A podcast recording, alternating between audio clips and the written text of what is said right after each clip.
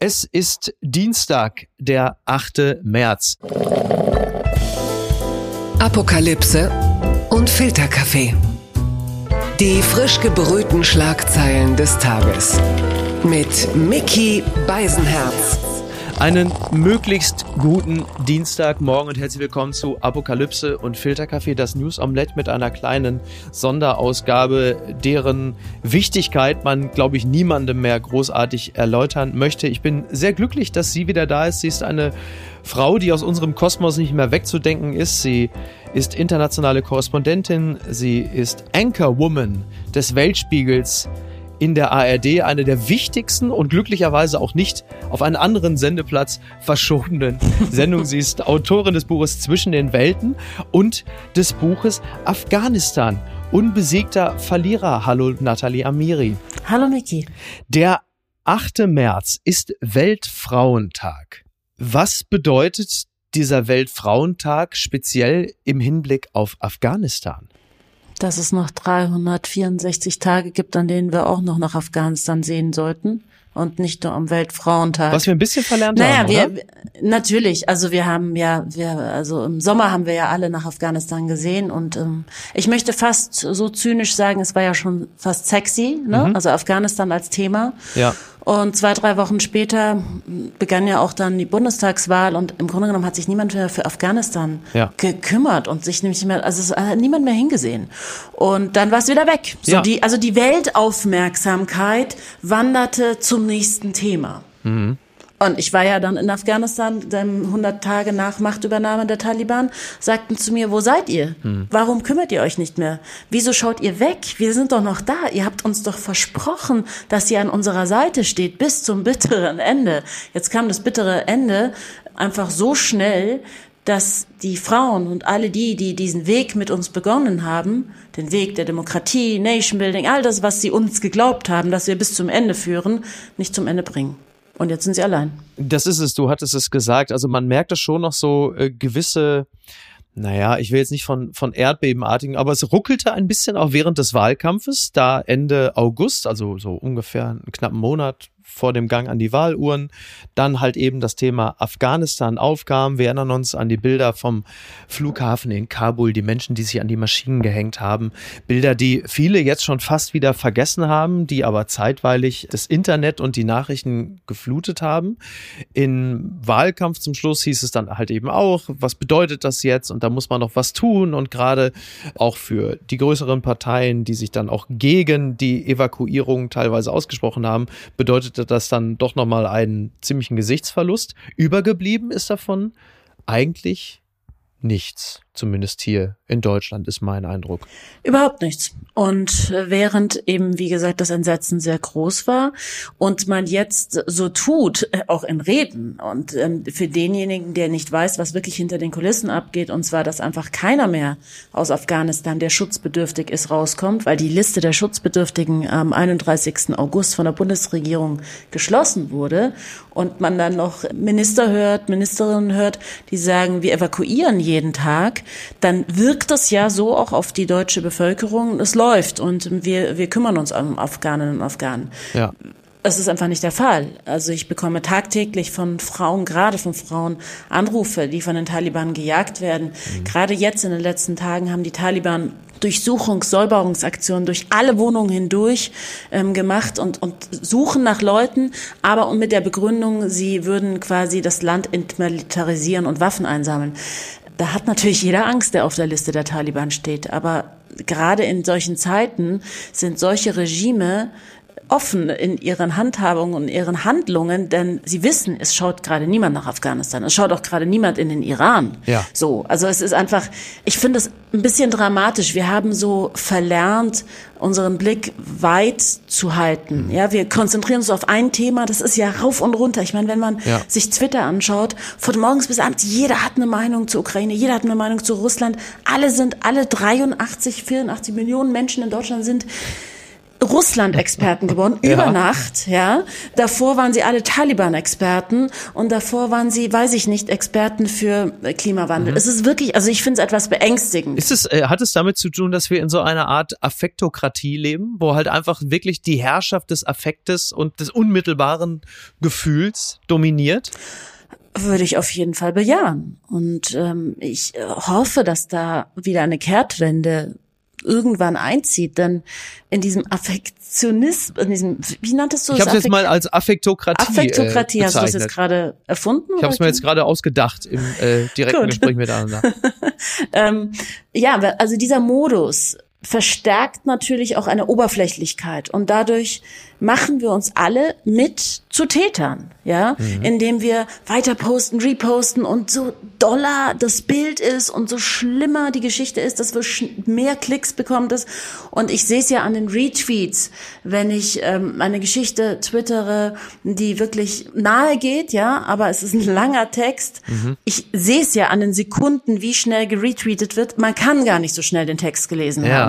So, Ja. wieso retweetet man es? Weil das Bild besonders emotional Hm. ist. Und das ist schon gefährlich. Also wir sollten uns wirklich überlegen, wohin wir steuern wollen und ob wir nicht wieder mal ein bisschen zwei Schritte zurückgehen, durchatmen und vielleicht mal wieder einen ganzen Text lesen bis zu Ende und dann erst mit unserer Meinung an die Öffentlichkeit gehen. Auf der anderen Seite könnte man ja, jetzt gehen wir noch mal kurz Richtung Afghanistan, bevor wir gleich noch mal weiter spazieren. Auf der anderen Seite könnte man natürlich auch sagen, na ja, beispielsweise die sozialen Netzwerke sorgen aber für eine gesteigerte Anteilnahme, weil wir natürlich emotionalisiert werden mit den Menschen in einem Teil der Welt, auf den wir früher überhaupt gar keinen Blick gehabt hätten. Und plötzlich interessiert es uns, Klammer auf, wenn auch nur phasenweise, Klammer zu, wie es den Frauen, beispielsweise den Frauen in Afghanistan geht. Und was nutzt es den Frauen, wenn wir uns teilweise dafür interessieren? Was haben die Frauen davon? Wenn Es entsteht jetzt politischer nicht, Druck. Ne, wo ist der Druck dann? Es wird nicht Es mehr gab ihn, evakuiert. es gab ihn. Naja, aber Ja. es wurde nicht mehr evakuiert. Die Liste der Schutzbedürftigen wurde geschlossen, ohne dass irgendjemand von dieser Deadline erfahren hat. Und alle ziehen weiter zum nächsten Thema. Mhm. Ich habe einen Kommentar unter einem Tweet gelesen und so ganz falsch fand ich den nicht. Da stand, ähm, es ist ganz schön scheinheilig manchmal in Deutschland.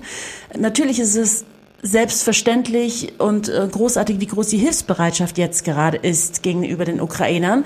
Aber es hat einen üblen Beigeschmack. Denn welcher Syrer wurde in die Ferienwohnung in München eingeladen und die Türen würden geöffnet?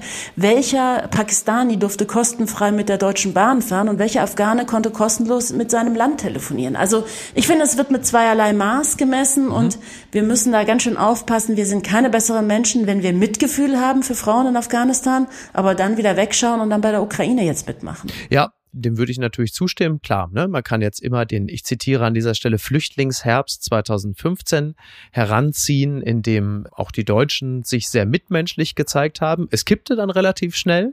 Das muss man auch dazu sagen. Ich glaube auch, dass die Hilfsbereitschaft nicht bis in die letzte Phase ging, wie jetzt halt eben bei den Ukrainern und Ukrainerinnen. Da gibt es tatsächlich Unterschiede. Ich mache die auch aus.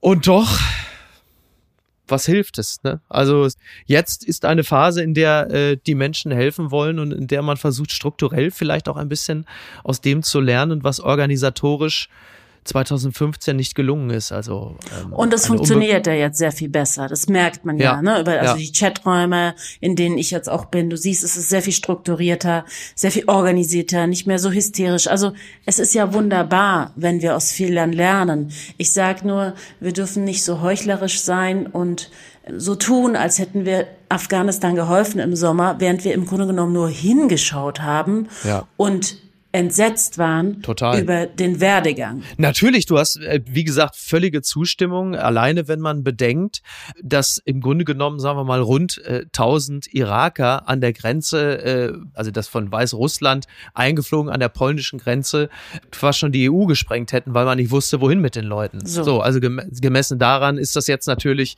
in Relation, zahlenmäßig natürlich irre was passiert und wie schnell es dann geht. Wenn da Menschen kommen, die, provokant formuliert, uns geografisch und auch optisch ein bisschen näher sind als Syrer und Afghanen. Auf jeden Fall. Und ich meine, wenn wir von völkerrechtswidrigem Angriffskrieg sprechen, ähm, können wir kurz nochmal überlegen, was der amerikanische Angriff auf den Irak war. Jetzt klingst du ja wie Gysi. Entschuldige mal, aber es gab keine Massenvernichtungswaffen. Ja. Es gab keine Begründung, den Irak anzugreifen. Und im Nachhinein hat es Amerika zugegeben. Ja, ja, Nur wurden sie dafür nicht verurteilt. Ja. Und das meine ich mit zweierlei Maß zu messen. Ja. Also es ist schrecklich, was Russland jetzt macht. Ja.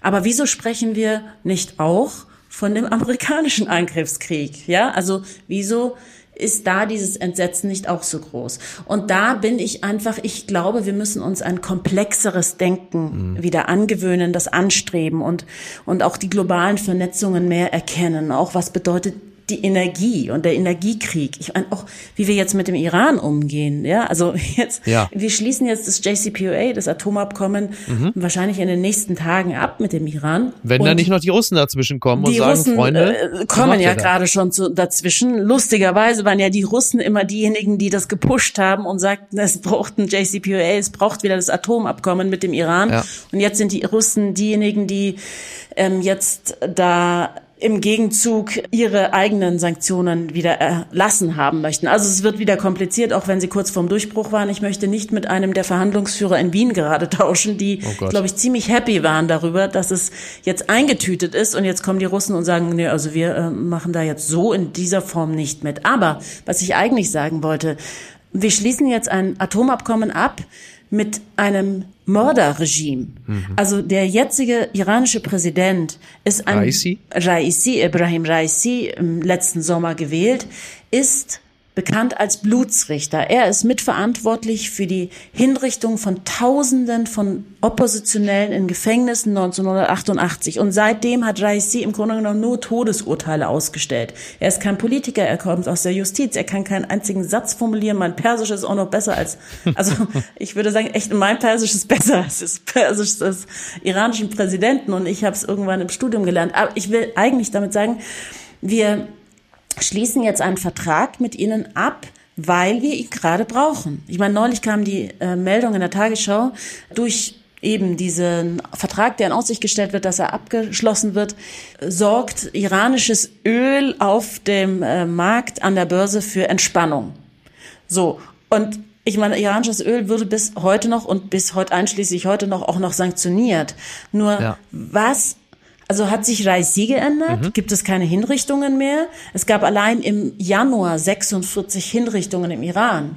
Wieso schließen wir einen Vertrag ab? Das meine ich mit Ja, es geht ja immer nur um das Graduelle, oder? Wer So. ist graduell einfach schlimmer als der andere? So, also, und, äh, ne, und ich meine auch Saudi-Arabien, ich das fast nicht super weit aufmachen, aber ich sage mal so, Leute, lasst uns ein bisschen den Blick schärfen, lasst uns verstehen, wie Politik läuft, die Zusammenhänge verstehen und nicht wie so Schafe nur dem Hype nachlaufen, ja. Also, also ich meine, ich habe es gerade im Vorgespräch vorher gesagt, Schmalz Krone, eine von mir sehr geschätzte Kollegin, die jahrelang in Russland war, ist ja jetzt so ein bisschen gebasht als Putin-Versteherin. Und ähm, ich habe ein langes Interview mit ihr angesehen von vor pff, sieben Jahren und da sagte sie, von ich bin- 2015, das hatte Niki Ja. mir auch geschickt. Ja. Siehst du? Ja. Das hat mir mein Vater geschickt. Das ist die iranische Community, Ja. schickt sich das untereinander zu. Ähm, also auf jeden Fall sagte sie da, ich verstehe, also ich verstehe Putin, aber ich habe kein Verständnis für ihn. Mhm. Das ist ein kleiner sprachlicher Unterschied, aber ein riesengroßer inhaltlicher Unterschied. Ja? Ja. Und dass wir da dann so anfangen zu bashen bestimmte Leute, die nur ein Verständnis und eine Kenntnis über einen Herrscher und über ein Land und seine Historie haben, finde ich erschreckend. Ja, ich kann das nachvollziehen. Also ich habe das auch gesehen und als jemand, der deutlich weniger informiert ist, zuckt man natürlich an der einen oder anderen Stelle vielleicht zusammen. Aber es geht halt eben ja auch in diesem Konflikt, in dem selbst die größten Experten und Expertinnen derzeit keine Lösung sehen. Niemand und keine eine Ahnung Lösung. haben. Also Und keine- oft, ja, die- ganz ja. ehrlich, dass Ja. Putin die Ukraine angreift und bis nach Kiew durchmarschiert, haben selbst die Russlandkenner nicht vorhergesehen. Naja, guck mal, ich habe ja mit Gysi, ja, das ist, ist ja jetzt schon fast intern legendär. Ich habe mit Gysi vor zwei Wochen für meine NTV-Sendung um 19 Uhr im Studio gesessen und da sagte er, äh, leicht paraphrasiert, ja, was haben die Ukrainer denn groß? Die sind doch 250 Kilometer entfernt. Warum soll denn Russland der Aggressor sein? Ich bin aus dem Studio raus gewesen. Eine halbe Stunde später konntest du die Sendung in den Müll werfen, mhm. als es nämlich hieß, ja, Freunde, ich äh, marschiere dann jetzt mal los. Ja. Also da sieht man, ich meine, Gysi hat mittlerweile sich ja auch ähm, scharf distanziert, hat also ja. das ganz klar verdammt und äh, die Linke fast schon, insgesamt. Ja, ja, die Linke insgesamt, bis auf ein paar, äh, die so links und rechts also komplett aus der Fassung gesprungen sind, aber die sind wahrscheinlich auch nicht mehr zu retten, sei es drum. Äh, und bei Krone Schmalz, wie du gerade richtig angesprochen hattest, es geht ja um das eine, was Putin tut und trotzdem, trotz des Verdammens der Taten, zu verstehen, warum er das tut und aus diesem Verhalten eine Lösung herzuleiten, um in seine Persönlichkeit, also eigentlich wie ein Profiler, der versucht, in diese Persönlichkeitsstruktur einzudringen und zu antizipieren, was er macht und warum er das macht. Es bringt ja nichts, ihn nur zu verdammen, was absolut nachvollziehbar ist, aber du musst ja irgendwann, um zu einer Lösung zu gelangen, musst du ja versuchen zu verstehen, was treibt ihn an. Also ganz ehrlich, ich habe ein Gefühl, der Macht, auch wenn ich für mich verstehe, warum ein Politiker ausflippt. Mehr oder der Erhabenheit oder vielleicht finde ich jetzt auch nicht das passende Wort, aber mhm. als wenn ich jetzt nur jemanden bäsche und verdamme, es ist so einfach, es ist so banal. Also es ist, der viel einfachere Weg, einfach jetzt zu sagen, Putin ist schlecht. Ja. Aber schau dir mal den Gesamtkomplex an, schau dir mal an, ich meine, das amerikanische LNG-Gas geht jetzt vollkommen nach oben und die wussten ja. nicht mehr, wie sie es verkaufen sollen, ja. Wir haben jetzt wieder Atomkraft, die, die jetzt gehypt wird. Also es hat sich so viel geändert und ich finde, wir sollten eben nicht nur unseren Blick auf das Thema werfen und darauf fokussieren, was, wo jetzt gerade alle schreien, mhm. sondern sich die ganze Welt ansehen und die Zusammenhänge verstehen. Ja, umso unverständlicher war es ja zwischenzeitlich in dem Moment, wo allen eigentlich klar wurde, dass die Konflikte immer globaler Natur sind, äh, dass in dem Moment der Weltspiegel auf einen anderen Sendeplatz verschoben werden sollte. Das war ja sowas von anachronistisch, wo man nur wirklich mit dem Kopf schüttelt und sagt, wie kann das denn jetzt sein? Denn das begreift ja mittlerweile dann auch äh, Susi Schneckenschiss, dass also wirklich alles miteinander zusammenhängt. Und auf der anderen Seite, je mehr wir über die Komplexität der Welt erfahren, desto hilfloser fühlst du dich natürlich als einfache Bürgerin und Bürger. Und deshalb ist es vielleicht manchmal auch äh, für die Leute erlösend zu sagen, Putin ist schlecht und ich entwerfe jetzt einen Hashtag, weil es das Maximale ist, was ich tun kann. So, und deswegen braucht es den Weltspiegel auf einer Sendezeit, in der man noch nicht schläft. Dafür ja, habe ich ja auch gekämpft. ja. Und ähm, jetzt haben wir sogar mehr Zeit bekommen und das war ähm, ganz hervorragend. Und ich habe jetzt ähm, gerade die Quote von Sonntag mir angesehen, auch wenn mhm. wir im Grunde genommen eigentlich uns gar nicht mit Quoten abgeben müssen, aber natürlich kümmert uns schon auch, wie sehen viele Menschen sehen uns zu und die war äh, hervorragend hoch. Ich glaube bei 12 oder 13 Prozent. Also es ist oh, wirklich fantastisch. fantastisch. Ja. Und ähm, uns haben knapp drei Millionen Menschen zugesehen. Also ich bin einfach froh, dass der Weltspiegel jetzt zwar verlegt wurde ein bisschen früher auf 18.30 Uhr, aber dafür eine Dreiviertelstunde. Ja, und wir dann natürlich auch mehr Zeit haben, gerade weil es ja so viel komplexer alles geworden ist, ähm, dann zu erklären. Also, und wir haben ja in der ARD einfach ein unglaublichen Vorteil, dass wir so viele Korrespondenten auf der ganzen Welt haben. Total, ja. Leider nicht an jedem Ort der Welt, Hüstel, Hüstel. Aber trotzdem ist es ja, ähm, also es ist absolut ernüchternd, das meiste, leider. Aber es ist halt eben auch spannend. Also wenn du siehst, dass aufgrund des Russland-Ukraine-Konfliktes, um es mal ganz, also ne, fast schon schön färbend auszudrücken, mhm. dass da jetzt eine Hungersnot in Afrika droht, das ist ja auch ein ernüchterndes Beispiel dafür, wie diese Dinge dann immer zusammenhängen. Stichwort Korn Kammer der Welt. Wir, wir hängen einfach zusammen. Ich meine, das hätte jedem schon bei der Klimakrise auffallen können. Es wird uns übrigens auch noch äh, in Zukunft immer mehr auffallen, mhm. was, wenn wir etwas tun, wird sich das auf andere auswirken auf der Welt. Aber wenn wir natürlich nicht ein Wir-Gefühl haben, dann wird sich das auch nicht ändern. Ist in dieses Wir-Gefühl Afghanistan noch eingeschlossen? Also ich habe das Gefühl nicht, dass es noch ein Wir-Gefühl in Bezug auf Afghanistan gibt. Ich ähm, versuche ja immer noch Frauen nach Deutschland zu bringen, die, die festsitzen. Also wirklich, ich habe ja in dem Buch auch ein Mädchen zitiert, die ist 17 Jahre alt. Ihre Schwester ist eine unglaublich bekannte Moderatorin gewesen, die so Galas ähm, moderiert hat im Fernsehen, mhm. bunt mit lauter Musik, also ein ganz anderes Afghanistan. Die Barbara Schöneberger Afghanistan. So ein bisschen, genau. Und die verstecken sich gerade und sie darf das nicht mehr machen, wofür sie stand, zu sprechen. Und sie sagte mir, und das habe ich auch in meinem Buch dann geschrieben. Und es ist wirklich, also ich habe gerade das Buch als Hörbuch vertont und mhm. es fällt mir wirklich schwer, dass mir nicht dabei die Tränen runterlaufen, weil es dich so sehr angeht und anfasst und du bist so erschüttert. Sie sagt, ich glaube, es wäre im jetzigen Moment, in der sehr jetzigen Phase besser, wenn wir tot wären, als wenn wir vergewaltigt werden von irgendwelchen Taliban-Kämpfern oder zwangsverheiratet werden und dann Kinder auf die Welt kommen, die nie erfahren werden, wer ihre Mütter eigentlich waren, und zwar Frauen mit Stimmen und Rechten. Ich hätte gerne ein bisschen positiver geschlossen, aber als wir das letzte Mal sprachen, Nathalie, das war nach der, ich setze die Gänsefüßchen bewusst, Wahl im Iran, da fiel unser Fazit auch nicht besonders positiv aus. Deswegen ja, musst du dir andere Gesprächspartner suchen. Es tut mir leid. Oder wir sprechen einfach mal über die persische Küche. Dann kann ich dir schönere Dinge erzählen. Oh, das ist eine schöne Idee. Das ja, ich habe dich ja das schon oft wir. mit deiner Freundin eingeladen. Ja, das stimmt. Aber du kommst ja immer nach München, gehst in gefüllte Hallen, sagst den Applaus ein und dann ziehst du weiter. Ja, dann werde ich das jetzt ändern. Ja. Dann werde ich das jetzt ändern. Ich, ich habe auch in München schon äh, zu viert in einer Küche gesessen. Ja, aber nicht in meiner. Ja, dann setze ich mich demnächst in deine. ich klingel aber vorher. Ja, gut. Ähm, aber du weißt ja, als Halbperserin oh, ist man. Ja, also, da fliegen die Schlappen. Nein. Was? Hast du das von deiner Frau so kennengelernt? Ja, selbstverständlich. Nein, als Halbperserin bist du einfach so eine grandiose Gastgeberin. Du kannst auch immer vor der Tür stehen. Ich habe immer Essen für dich. Ja, das stimmt. Aber ihr bietet ja meistens an und wünscht euch insgeheim, äh, man lehnt ab, ne? War das nicht so? Das ist das schlechte Image von uns. Nein, ich habe, du weißt ja, ich bin ja, habe eine große Zuneigung zu Persern und Perserinnen. Deswegen bin ich stets, stets geneigt, das positive Image immer zu glauben. Da wird sich auch bis auf weiteres nichts dran ändern. Nathalie, ich danke dir ganz herzlich. Ich möchte an dieser Stelle nochmal empfehlen, das Buch Afghanistan, unbesiegter Verlierer und natürlich zwischen den Welten.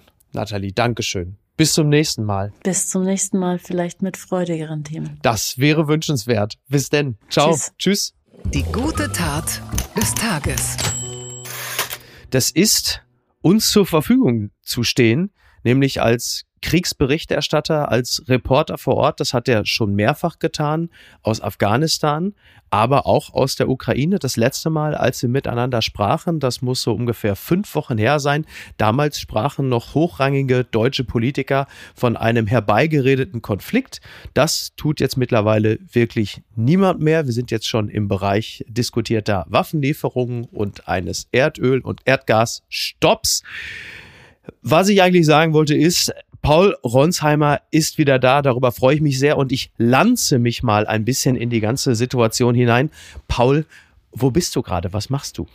Miki, ich bin immer noch in Kiew und tatsächlich sitze ich zusammen mit meinem ukrainischen Kumpel und Freund, den ich seit 2014 kenne mhm. und wir planen den nächsten Tag, ja. weil man kann hier nur von Stunde zu Stunde, von Tag zu Tag planen. Vor 30 Minuten hat es wieder Sirenenalarm gegeben. Offenbar gab es einen Kampf in der Luft. Genaues wissen wir noch nicht. Ja. Aber es ist sehr schwer planbar an diesen Tagen in Kiew. Was ist in dem Zusammenhang ein Kampf in der Luft?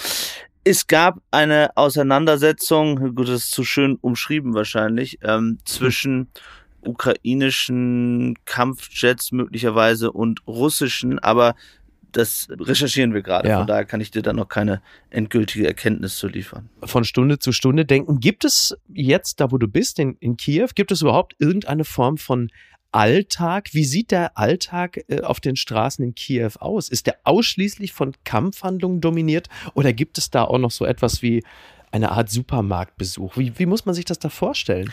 Also einen klassischen Alltag, wie es den mal gab in Kiew, den gibt's nicht mehr. Die Straßen sind total leer, also eigentlich den ganzen Tag über. Ab 8 Uhr ist Ausgangssperre. Mhm. Den Supermarkt, den gibt es noch, der ist offen, aber da gibt's immer weniger Produkte, frische Sachen zum Beispiel gar nicht mehr. Ja. Und viele Regale sind komplett leer geräumt. Die Menschen gehen auch eigentlich nicht mehr zur Arbeit, sondern viele verstecken sich im Bunker mhm. oder sind irgendwo anders unterwegs. Ich finde dass dieser Vergleich zu vor fünf Wochen, sechs Wochen sehr wichtig, weil ja. das war noch eine Zeit, wo Berliner oder andere aus Deutschland hierher geflogen sind und in die Clubs gegangen sind, weil es gibt so einen Club, ähm, der von den Berghain-Architekten gebaut wurde, okay. den es in Kiew gibt. Ja. Und es war so, eine wirklich wahnsinnig westliche Stadt. Ja, ja. eine schöne Stadt. Also ich habe ja nicht zufälligerweise vermutlich äh, vor ein paar Tagen auf Arte die äh, Klitschko-Doku gesehen, wo es auch nochmal Bilder aus Kiew gab zu dem Zeitpunkt, als Vitali Klitschko Bürgermeister von Kiew geworden ist und dachte noch, was für eine schöne Stadt.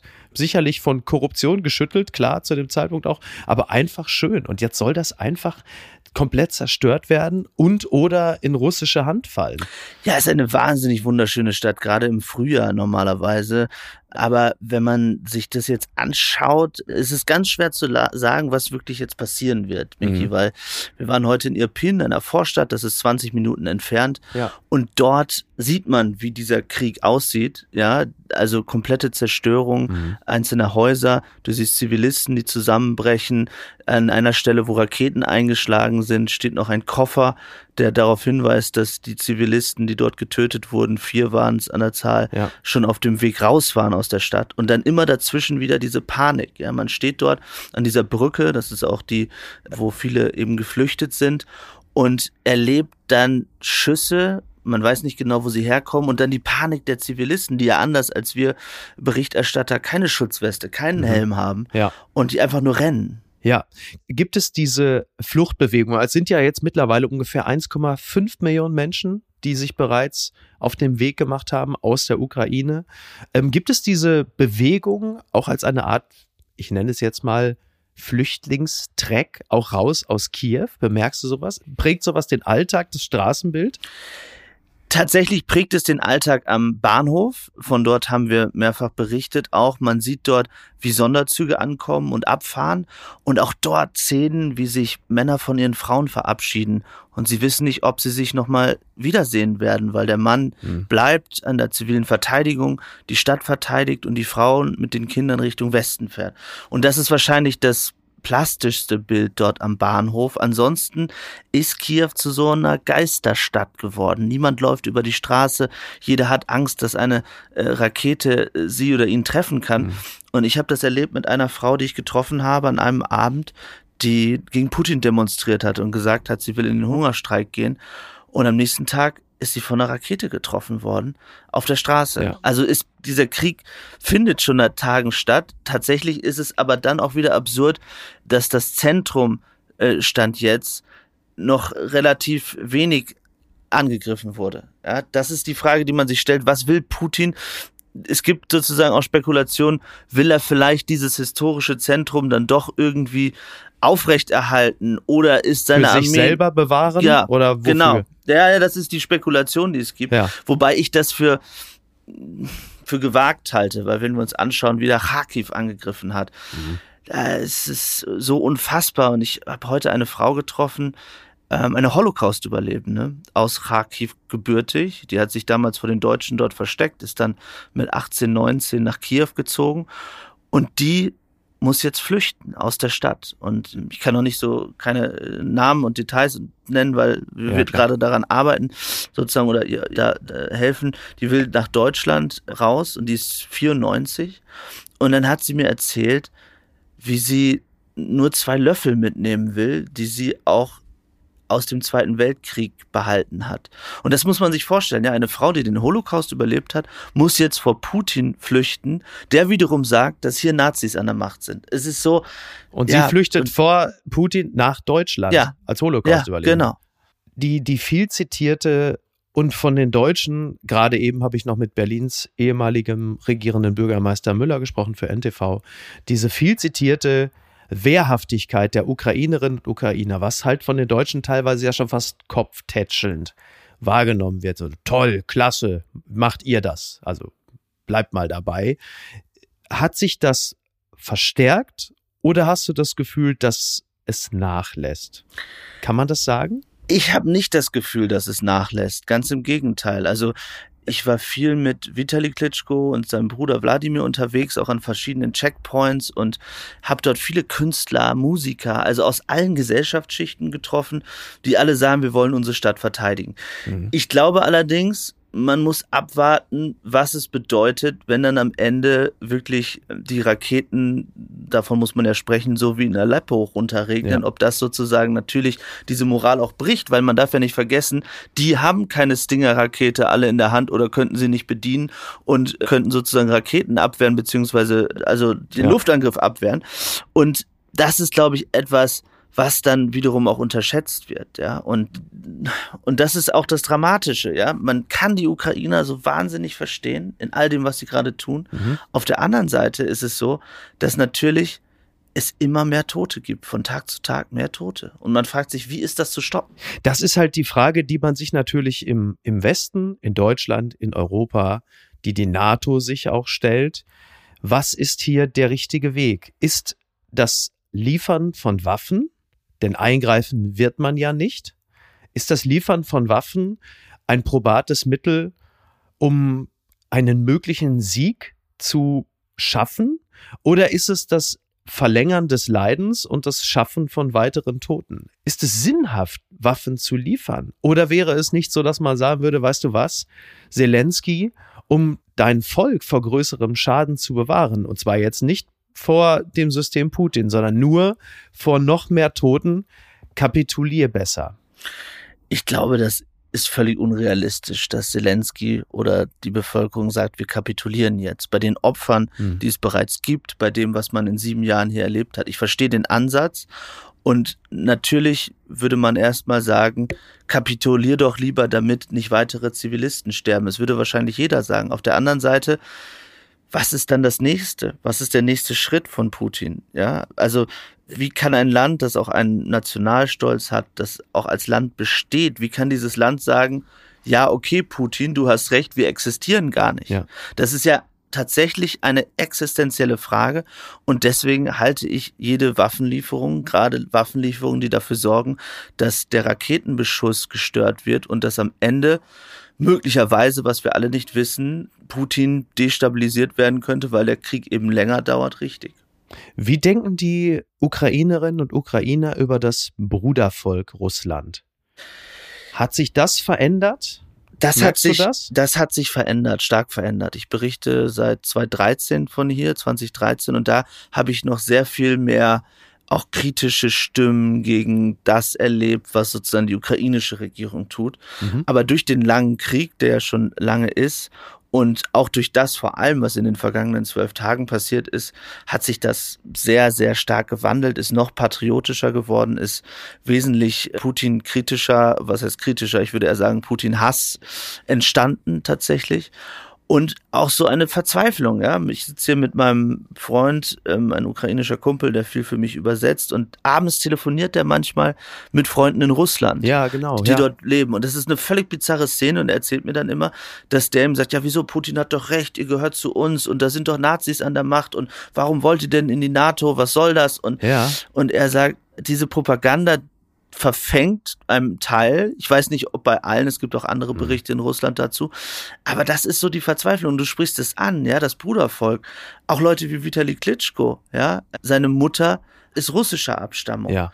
Also alle, auch ich erinnere mich daran, auch 2013, als wir Interviews geführt hatten, hat er, bevor die Krim-Annexion passiert ist, sich immer zurückgehalten, auch an der Kritik äh, gegenüber Putin. Und es war immer die Aussage, nein, wir wollen auch die Russen nicht gegen uns aufbringen und so weiter. Ja. Und deswegen ist die Verzweiflung auch so groß, dass von dort so wenig Widerstand kommt, dass man das Gefühl hat, dass sie nicht zu Massen auf die Straße gehen. Und die Hoffnung in der Ukraine ist ja, dass sozusagen durch die Verteidigung oder dieses, ja, die Verteidigung ihres Landes dazu führt, ähm, dass es eine Möglichkeit gibt, auch einen Systemwechsel dann in Russland äh, herbeizuführen. Ja. Also äh, den Systemwechsel deshalb, weil alle glauben, solange Putin an der Macht bleibt, wird er diesen Krieg nicht beenden, wahrscheinlich. Das ist ja immer so ein bisschen der Gedanke, den man natürlich im Westen hat, dass es halt einfach sehr lange dauert und dass sich dadurch dann halt innerhalb Russlands ein größerer Druck seitens der Bevölkerung aufbaut, aber möglicherweise auch im inneren Zirkel des Kreml, wer auch immer das sein mag. Wenn natürlich einerseits die menschlichen, aber auch die äh, monetären Verluste immer größer werden, dass auch Putin immer mehr in die Kritik gerät, der sich ja zumindest da sind sich ja die Experten und Expertinnen einig, schon jetzt ziemlich überhoben hat an dem Blitzkrieg, der ja keiner wurde. Das stimmt, das ist das, was man liest. Auf der anderen Seite glaube ich, ist das, was Putin wahrnimmt und wie Putin agiert, immer völlig losgelöst von dem, wie wir es betrachten. Ich glaube, er hat da sehr seine sehr eigene Perspektive. Ja, den Eindruck habe ich auch. Ja. ja. Und was sozusagen den Zirkel angeht und die Hoffnung darauf, dass der irgendwann gegen Putin aufstehen würde, mhm die teile ich nicht wirklich, weil das sind ja diejenigen, die auch darunter leiden würden, in Anführungszeichen, wenn Putin nicht mehr da wäre. Denn der Geheimdienstchef, der Außenminister, wer auch immer, der wäre ja auch dann weg Tja. mit Putins Ende. Ja. Das hält sie ja zusammen, das schweißt das sie zusammen. Ist, äh, das ist richtig, ja. Das ist ja die Art und Weise, wie sich, sagen wir, dieser Zirkel von Abhängigkeiten, warum sich selbst beim DFB nichts ändert, wenngleich ich diese beiden ja. jetzt nicht direkt miteinander vergleichen wollen würde. Ähm, dieser Zelensky, Zelensky, du bist ihm ja sehr nah, das sieht man ja. Wie hat er sich in der Zeit verändert? Wie würdest du das beschreiben? Er ist sehr viel ernster geworden. Sehr viel ernster. Man sieht ihm natürlich auch an, dass er kaum Schlaf hat. Mhm. Ich habe ihn das erste Mal getroffen 2017 zu einem Interview. Und ich hatte schon das Gefühl, dass er jemand ist, der wirklich eigentlich sehr wenig Erfahrung mitbringt. Und diese Geschichte des Komikers, der dann zum Politiker wurde, die ist ja schon irre genug. Er galt ja auch als schwacher Präsident, genau. bevor die ganze Geschichte losging. Genau, ja. er, seine, seine Umfragewerte sind sehr nach unten gegangen. Es gab Spekulationen, dass Klitschko in anderthalb Jahren antreten könnte, dessen Beliebtheitswerte nach oben gingen. Das waren eigentlich die Debatten, die hier geführt wurden oder Proschenko erneut. Mhm. Und dann kam dieser Krieg. Und das Interessante ist, ich habe immer geglaubt, eine Zeit lang, dass Zelensky das spielt. Also, dass er sozusagen sagt, nein, die USA, das stimmt alles nicht, ähm, die werden Kiew nicht angreifen, um sozusagen die Bevölkerung zu beruhigen, was ja auch nicht wirklich hm. funktioniert hat. Ja. Aber ich habe darüber mit ihm und auch mit Beratern nochmal gesprochen, auch jetzt in diesen Tagen, Sie haben damals wirklich nicht daran geglaubt, dass Putin Kiew angreifen würde. Das wollten sie einfach nicht glauben. Also ja, es war aus ihrer ja Sicht hierzulande ja nicht anders. Genau. Also Gysi und Co. wollten sie auch nicht. Genau, wobei man ja sagen muss, dass die Ukrainer schon länger sozusagen davor gewarnt haben vor der Aggression. Aber zu dem Zeitpunkt haben sie es nicht glauben können. Mhm. Und Zelensky hat dann etwas geschafft, was vielleicht nur er schaffen konnte, durch die Art und Weise seiner Kommunikation, also der Selfie-Modus, den er anhatte, ja. dieses trotzdem noch entspannte. Also ich habe da diese Szene erlebt, wo er einzelne Journalisten getroffen hat und wir haben uns begrüßt, weil wir uns eben länger kennen und ich habe zu ihm gesagt, How are you, Mr. President? Not so bad, hat er geantwortet. Und ich dachte so, wow, ja. dein Land wird angegriffen. Aber, und, und du denkst auch erstmal, ist es okay, dass er jetzt so antwortet? Aber natürlich ist das okay, weil was machst du denn als Kriegspräsident? Und er schafft es, er hat gerade auch wieder ein Video veröffentlicht, wie er sich zeigt mit seinem Handy in dem Präsidentengebäude. Er zeigt, er bleibt, er bleibt bei seinen Leuten. Ja. Und natürlich die USA haben ja bereits gesagt, er müsste eigentlich evakuiert werden, man will ihn rausbringen. Das haben sie schon vor zehn Tagen gesagt. Und er sagt, nein, ich bleibe. Ja gut, der Satz ist ja legendär. Ne? Also, äh, ja. I need ammunition, ja. I don't need a ride. Ja. Da habe ich mir schon mehrfach die Frage gestellt, äh, ist es nicht nur Zelensky, der bleibt, sondern auch seine Autoren, sein Autorenteam. man ist, merkt ja schon, dass er aus der Showbranche kommt, denn er hat ja wirklich ein paar ordentliche Punchlines, die nach wie vor gesetzt werden. Auch die Geschichte mit dem Mikrofon und so. Das ist ja einfach eine 1A-Performance. Absolut, auch wie das er dort reinkam, mit dem Stuhl, den er er sich nimmt, also bei dem Gespräch, ja. den selbst in die Hand nimmt und, und sich vor uns setzt. Ja. Es stimmt, Niki. Er hat die Leute, die er damals aus seiner TV-Zeit hatte, zum Beispiel André Jermak, sein engster Berater, die waren schon in seiner TV-Zeit bei ihm. Ja, es wundert mich nicht im geringsten. Man merkt es halt auch, ne? Ja, absolut. Aber das ist natürlich auch wahnsinnig zeitgeistig, wo das Performative halt eben auch so wichtig ist. Aber auch nicht umsonst. Also die Generation Meme, die lebt natürlich davon und ist insofern ja auch für die Rückkopplung wichtig und für das Superspreaden in dem Zusammenhang, was natürlich auch dafür sorgt, dass mehr Menschen auf die Straße gehen. Jetzt die Frage, die Ukrainerinnen und Ukrainer, die du triffst, egal ob in in Kiew oder in anderen Orten, merken die das, was im Rest der Welt los ist? Und die andere Frage, wie reagieren die darauf? Sagen die, ja, danke für eure Solidarität, können wir uns nichts kaufen? Oder bestärkt sie das? In ihrem Tun. Das ist total interessant, weil ich hätte nie gedacht, dass Deutschland hier mal so eine Rolle spielen würde. Und tatsächlich die Nachrichten, auch jetzt wieder, dass Olaf Scholz sagt, sorry, aber mhm. ganz auf äh, Öl und Gas aus Russland können wir nicht verzichten. Ja. Oder die Ablehnung von einer schnellen EU-Mitgliedschaft oder die Ablehnung der Flugverbotszone, das wird sofort reintransportiert. Mhm. Tatsächlich auch durch Social Media. Es gibt da ja auch tolle ukrainische Medien wie Kiew Independent zum Beispiel, die das sofort reintransportieren transportieren und die gesamte jüngere Generation sich wahnsinnig politisiert natürlich. Ja, ist das Land, das muss man immer wieder sagen, ist seit 2014 im Krieg und das hat was mit den Menschen gemacht und ja. das ist einfach etwas, aber das sorgt dafür, dass sie einen immer fragen, was, warum tut Deutschland mhm. nichts. Mhm. Und auch diese Begründung davor, wir haben ja vor fünf Wochen gesprochen, was die Waffenlieferungen angeht, dieser historische Vergleich und zu sagen, ja, Deutschland aus der Geschichte heraus, deswegen können wir nicht, da haben mich immer alle Ukraine angeguckt, aber Moment mal, also die Geschichte würde ja eigentlich was anderes hm erklären. Ja, könnte man so sehen. Stichwort Babin Yar und so. Ne? Genau. Ne? Ja, übrigens ja auch eine, als, als Holocaust-Denkmal ja auch eine der ersten Städten, die bombardiert wurden, was äh, für jemanden, der eigentlich die große Entnazifizierung vorantreiben möchte, ja äh, ein relativ seltsames Angriffsziel ist. Absolut. Es war nicht sozusagen das direkte Angriffsziel, sondern der genau. Fernsehturm ist sozusagen. Kollateralschaden dieser, genau. quasi, ne? Ja, aber, ja. aber es war natürlich äh, symbolisch. Ich war dort im Januar. Das ist ein wahnsinnig bewegendes Holocaust-Denkmal, weil man dort die Namen ja. der Toten hören kann. Da sind ja Hunderttausende gestorben. Fürchterlich. Ganz grausam. Ort, Und auch dort auch eine interessante Geschichte. Da wurde investiert in dieses Denkmal, ähm, unter anderem von Wladimir Klitschko, dem Bruder von Vitali, aber auch mhm. von russischen Investoren oder in russischen, reichen russischen äh, Oligarchen. Und auch da zeigt sich wieder, dass die Gesellschaften eigentlich diesen Krieg nicht wollen. Also die, die auch Teile der Eliten der Russen, war zumindest mein Gefühl, wenn ich dort dann mit ihnen gesprochen habe. Ich glaube tatsächlich, dass uns dort ein Wahnsinniger in diese Lage gebracht hat. Den Eindruck habe ich auch, ja. Jetzt nur die Frage. Es soll ja demnächst ein hochrangiges Treffen geben, ich glaube am Donnerstag, der Außenminister Russlands und der Ukraine. Wie zuversichtlich bist du, dass sich daraus etwas ergibt, was einem Kompromiss nahe kommt und wie würde der aussehen? Ich bin gar nicht zuversichtlich, weil die Forderung Russlands zu sagen, verzichtet auf eure Existenz, das ist keine Verhandlungsgrundlage. Was ich höre ist, dass man versucht, die Ukraine weiter Richtung Neutralität zu treiben. Neutralität, Anerkennung von Donetsk und Luhansk, also der sogenannten Separatistengebiete mhm. und Entmilitarisierung. Und Putin hat ja klar gesagt, entweder mit Verhandlungen oder mit Krieg.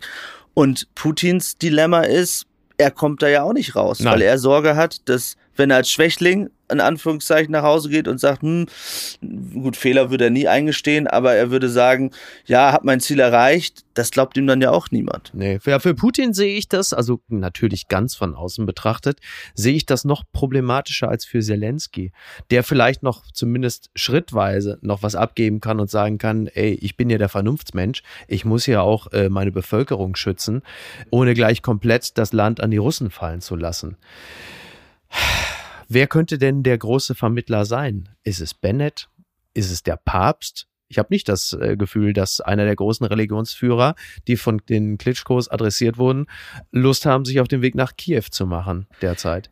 Ich bin tatsächlich für Angela Merkel, auch wenn sie viele Fehler gemacht hat. Mhm. Interessanterweise habe ich mit dem früheren ukrainischen Präsidenten Poroschenko, den ich auch schon länger kenne, ein Interview geführt und er hat mir erzählt, wie das damals in Minsk war, 2015. Das waren ja die ersten Friedensgespräche, nachdem die ukrainische Armee in dem Krieg um Debalze war, damals im Donbass, so viele Verluste hinnehmen musste. Ja. Und er hat erzählt, wie Angela Merkel dann Wladimir Putin tatsächlich so ein bisschen fast den Rücken gestreichelt hat und gesagt hat, Wladimir, jetzt setz dich mal hin, ja, wir reden jetzt und ihn so ein bisschen beruhigen konnte. Aber. Äh, man muss dazu sagen, es hat natürlich nicht wirklich zu was geführt am Ende. Wir sehen ja, wo es gelandet ist.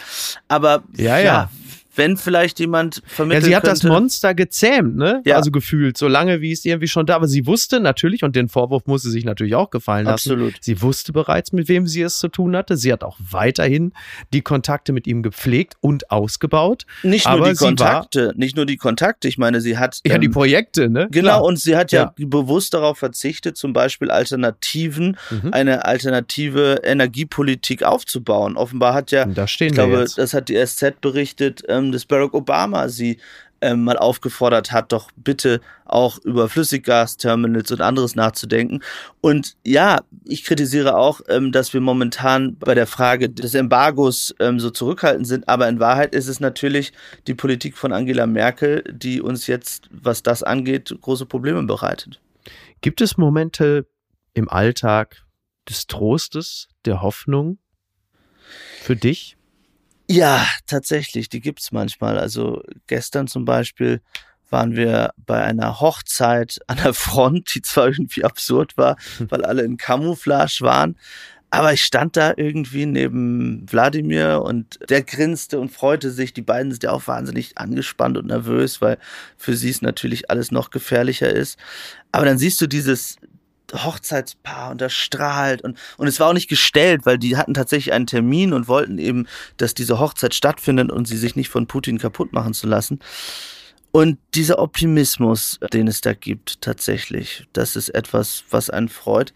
Auf der anderen Seite natürlich muss ich sagen, ich mache mir einfach wahnsinnig Sorgen um meine ukrainischen Freunde. Ja, also die natürlich Angst haben, dass sie auf irgendwelchen Listen stehen. Was ist, wenn die Russen hier einmarschieren? Das sind alles Dinge, die mir dann Sorgen bereiten, natürlich.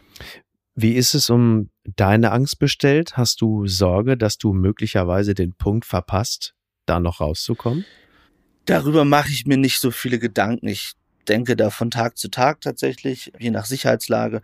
Und dann entscheiden wir. Hier in Kiew sind noch sehr viele internationale Journalisten. CNN ist hier, BBC ist hier, Fox News ist hier. Und man ist so an einem Ort auch, ja. Das ist auch so eine absurde Sache, ja, in solchen Lagen, dass man sich auch immer wieder trifft. Aber es gibt einem auch ein bisschen Sicherheit, dass man sieht, man ist nicht alleine. In diesen Tagen, weil wir gerade schon über Gefühle und Emotionen sprachen, wird ja wahnsinnig gerne mit dem Zitat von Hans-Joachim Friedrichs gewedelt, paraphrasiert, äh, mach dich mit keiner Sache gemein, auch mit keiner guten. Was kannst du damit anfangen? Ich kann mit dem Zitat gar nichts anfangen. Ich halte mich da an Christian Amanpour, die ich äh, wahnsinniges Vorbild ähm, empfinde, für mich zumindest. Und die sagt immer truthful, not neutral. Hm. Und ich glaube, das trifft es viel besser. Denn was hier passiert, ist eben so, wie wir es berichten. Und wenn wir berichten, dass dort Zivilisten von Raketen getroffen werden und diese Zivilisten sehen und diese Raketen sehen, dann bringt es ja wenig zu sagen, ja, aber Putin sagt, das war so und so, ohne zu sagen, das war eine Lüge. Wir sehen Reportagen aus Kriegsgebieten, Clarissa Ward beispielsweise, aber halt eben auch dich. Wir sehen die Reporter und Reporterinnen auch im Zentrum der Berichterstattung, also auch sehr präsent. Und die Frage ist, wo endet die Kriegsberichterstattung und wo beginnt die Performance des Kriegsreporters?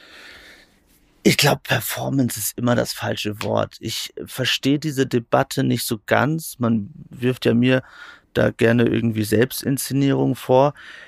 Am Ende, glaube ich, nimmt Verstehst du, wo dieser Vorwurf herkommt? Kannst du das nachvollziehen?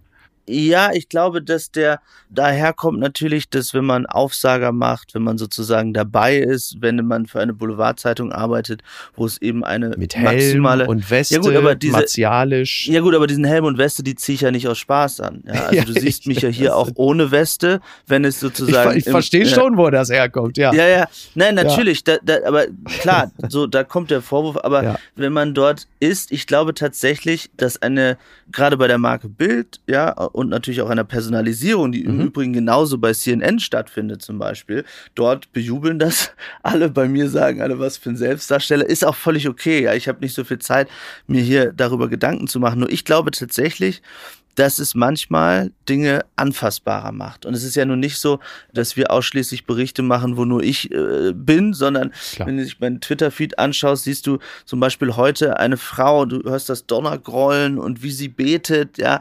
Deswegen ich sage immer, wenn die Leute sozusagen diese Form der Berichterstattung, wenn sie das nicht möchten, dann müssen sie das ja nicht sehen. Ich zwinge sie nicht, sie müssen keine Gebühren für mich zahlen. Von daher, wir sind in einem freien Land. oh, das ist ein wunderbares Schlusswort. Das sollte man vielleicht dem ein oder anderen äh, Demonstranten, der eine oder andere Demonstrantin, die ja auch auf den Straßen sind, um gegen eine ganz andere Diktatur zu protestieren, vielleicht dann und wann auch nochmal mitgeben. Ja, wir sind in einem freien Land und wir können uns glücklich schätzen, äh, dass wir das sind. Und ich äh, wünsche dir und deinem ukrainischen Freund, mindestens dir und dem, dass auch ihr in einem freien Land bleiben werdet und bestenfalls in einem friedlichen. Paul, pass auf dich auf. Ich bedanke mich ganz herzlich und freue mich darauf und bin gespannt, wenn wir bald wieder sprechen. Äh, stay safe. Vielen Dank, Miki. Danke. Vielen Dank und ähm, für die Möglichkeit. Danke. Ja, immer gerne. Dankeschön. Bis denn, mach's gut. Ciao. Ciao. Tschüss. Apokalypse und Filtercafé ist eine Studio Bummens Produktion mit freundlicher Unterstützung der Florida Entertainment. Redaktion Niki Hassania. Executive Producer Tobias Baukhage. Produktion Hanna Marahiel. Ton und Schnitt Niki Fränking. Neue Episoden gibt es immer montags, mittwochs, freitags und samstags. Überall, wo es Podcasts gibt. Stimme der Vernunft und unerreicht gute Sprecherin der Rubriken Bettina Rust.